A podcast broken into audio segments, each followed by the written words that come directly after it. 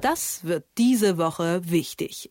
Jetzt sind wir sogar schon in der zweiten Hälfte des Dezembers. Ey, wie die Zeit dann doch vergeht in einem Jahr, das sich so endlos lange angefühlt hat. Gute zwei Wochen, 2020, die haben wir noch vor uns. Dann wird es 2021 und hoffentlich wird dann alles besser. Und im Jahr 2021, da findet auch eine Bundestagswahl statt. Und ich gehe mal stark davon aus, dass ihr das gerade nicht zum ersten Mal hört. Und ich gehe mal noch stärker davon aus, dass sich die Parteien da auch definitiv schon alle eine ganze Weile darauf vorbereiten, dass eben bereits in zehn Monaten schon wieder gewählt wird und wie das gerade so aussieht mit den Vorbereitungen und was manche Parteien so gerade tun oder noch zu tun haben. Darüber spreche ich jetzt mit dem Herausgeber vom Tagesspiegel mit Stefan Karsdorf. Ich freue mich. Schönen guten Morgen, Stefan. Guten Morgen, Till. Nur noch gut zehn Monate, dann ist Corona hoffentlich einfach gar kein Thema mehr und eine Bundestagswahl steht an. Und Stefan, du hast einen Kommentar dazu geschrieben, dass sich zwei Herren schon jetzt auf den Weg gemacht haben, um eine schwarz-grüne Koalition auf Bundesebene voranzutreiben. Sag mal, um was geht's denn da genau? Naja, also so eine Art Bromance. Man hätte ja nicht für möglich gehalten, dass Markus Söder, der vermeintliche Scharfmacher und der Mann vom rechten Rand, CSU-Bundes, äh, CSU-Vorsitzender, Bundesvorsitzender ist noch nicht, aber CSU-Vorsitzender und bayerischer Ministerpräsident, sich so großartig mit Robert Habeck, dem grünen Vorsitzenden, verstehen würde aus dem hohen Norden. Das ist nicht Gott gegeben. Aber die zwei haben ein Interview gegeben, leider im Spiegel und nicht im Tagesspiegel.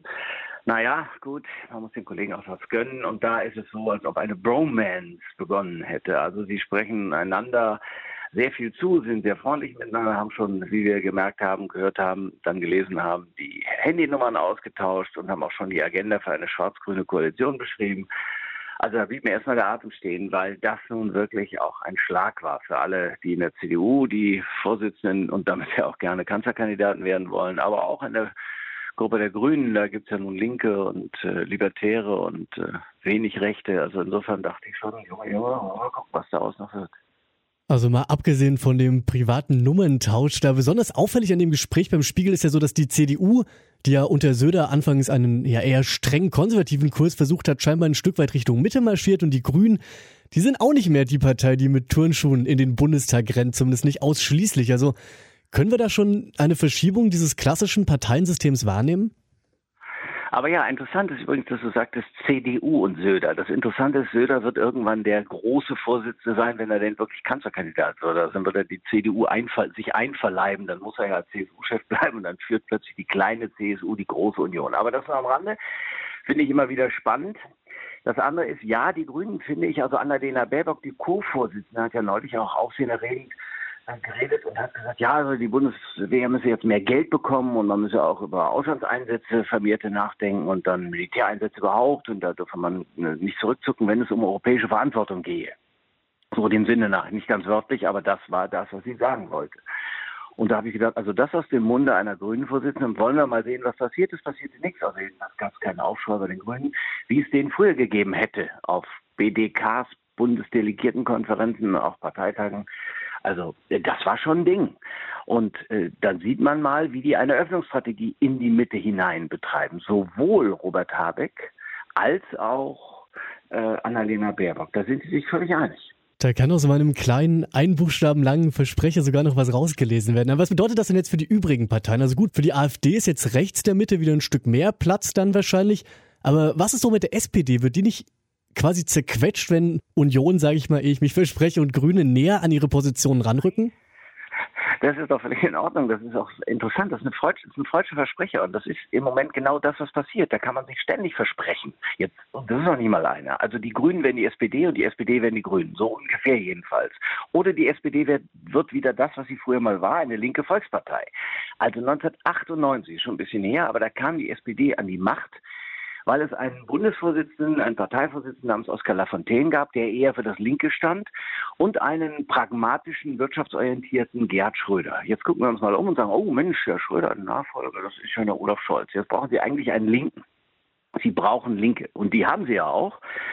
Äh, Norbert Walter Borjans und Saskia Esken sind eher vom linken Flügel, auch übrigens der Fraktionschef Rolf Mützenich, alle eher von der Linken. So, und jetzt kommen wir zurück und sagen, wenn die Grünen doch in die Mitte marschieren, wenn die jetzt mit der CSU, der CDU anbandeln, mit Herrn Söder und den anderen, wenn sie doch jetzt alle, sagen wir, politischen Positionen aufnehmen, die in der Mitte eine Rolle spielen, die also früher immer eher im, sagen wir mal, im Mitte-Rechtslager angesiedelt gewesen wären, obwohl das heute schon auch wieder alles ganz anders ist. Aber egal, sagen wir mal so, in diese Richtung gehen, dann sind Sie ja plötzlich in der Mitte. Dann können Sie eine Volkspartei werden. Sie legen es so an.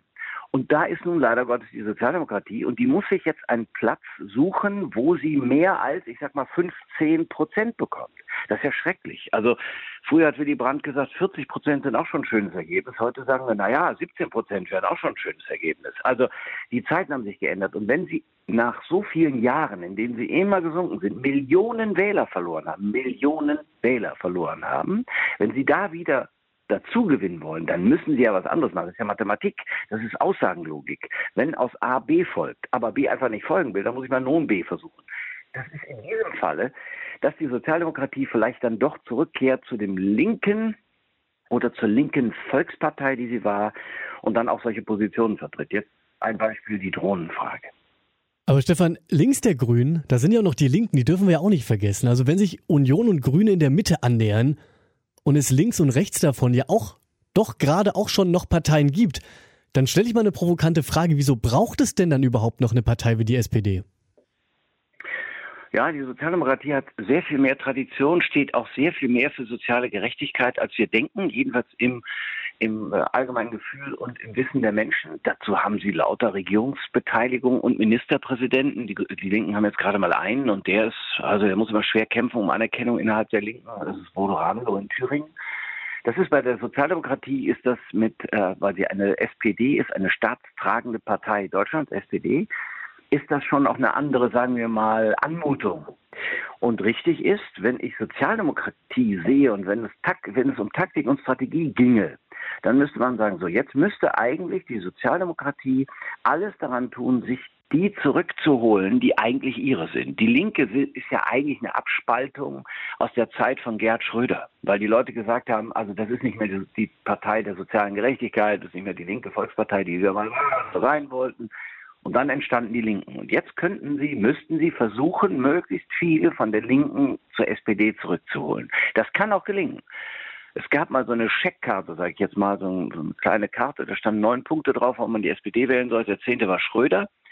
Und wenn man diese Punkte aufstellt und sagt, dafür wollen wir eintreten, wenn wir die Macht bekommen, und die sind durchaus links der Mitte, dann kann es das sein, dass die Leute sagen, ach ja, warum brauche ich dann die Linke? Das sagt Stefan Kastorf, der Herausgeber des Tagesspiegel. Stefan, ich danke dir wirklich ganz herzlich für das Gespräch und schöne Grüße nach Berlin. Ja, ich danke dir. Das wird diese Woche wichtig.